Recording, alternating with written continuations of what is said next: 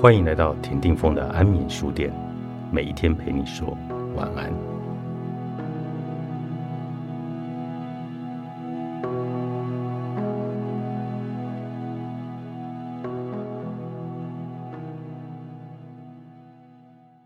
要是身边所有的人都以我们的需求当做行为的依归，当然这是非常美好的事情。有如身边的人胸前都挂着托盘。我们只要接受服务。现在，我想被认真看待，我想被爱，我想被重视。这个想象颇为诱人，但有这种期待的人却容易走进死巷子。爱、归属感、重视、安全感以及其他根本需求是无法索取而得到的。即使双亲或者伴侣在压力下满足某个期望。如果心不甘情不愿，也只会让重要的核心迷失。也要思考，以这些要求会落入过去的依赖状态，那就违反了对自主性的更高阶需求。比较有效的是调整自己的沟通和行为，以提高满足我们需求的机会，同时根本上来促进自主的追求。如我们之前说的。我们发生心灵困境的时候的自我保护程式是会很快就过时的。自发的紧急情况程式或许让我们没有时间停下来，专注的和自己相处，认知长期有益于我们内心平衡的目标。我们虽然察觉到危险，却试着回避不舒服的感受，而非探索有意义的解决方式。有一句谚语。知道危险就驱离危险，这并不完全的正确，应该要加以补充。好比知道危险，采取好的解方，危险才能被赶走。面对你的受伤点的时候，你如何找到良好的问题解决方式？虽然不容易改变陈旧的思考以及行为的模式，但是可以把建议当作指导方针。主要有两点：一。请你注意自己的感受，即使不舒服，的确是相当困难的练习，因为我们总尝试反射性的要来摆脱他们。在棘手情况下，请接受自己正好遇上一只大象，即使困难，也请你肯定自己的感受和愤怒、害怕或者恐惧，这些都会在最初的激动之后慢慢的浮现。也就是我们必须接受现况是改变的第一步。第二，你要尊重你的需求，也要尊重他人的需求。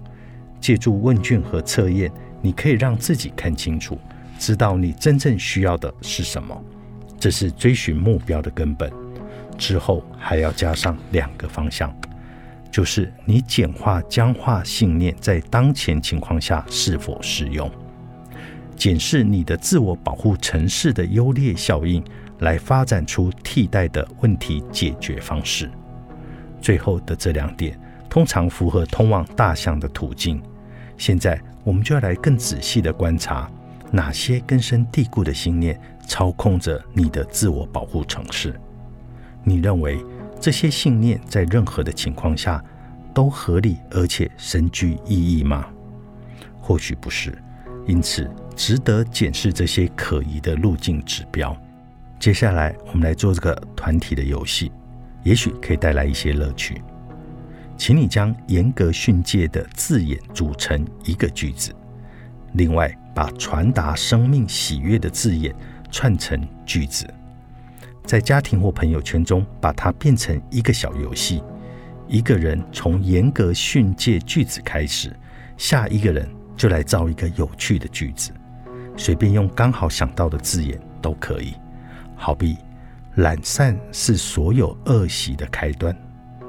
那么下一个就是懒散多么的美好，然后不能不做不理性的事情，没有冒险就没有乐趣。生命不是舔棒棒糖，下一个会说甜食不过是罪恶，一切都要贯彻到底。掌握生命，必须随时做到最好。碰上庆典，我们就去庆祝吧。诶，这么多的字眼，你想到的最快的是哪些句子呢？或许对立的生命智慧集也能够让你更轻易完成这个功课。那么，你选择对你的自我保护程式有关键的意义的僵化信念，然后我们把它检视出来。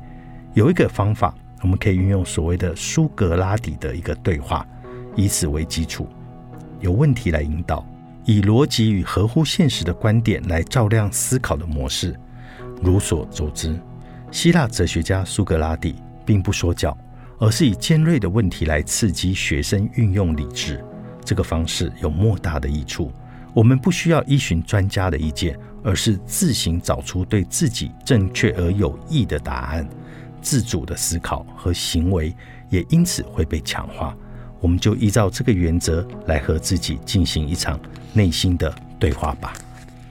躲在蚊子后面的大象，作者恩斯特·弗利德·哈尼许，平安丛书出版。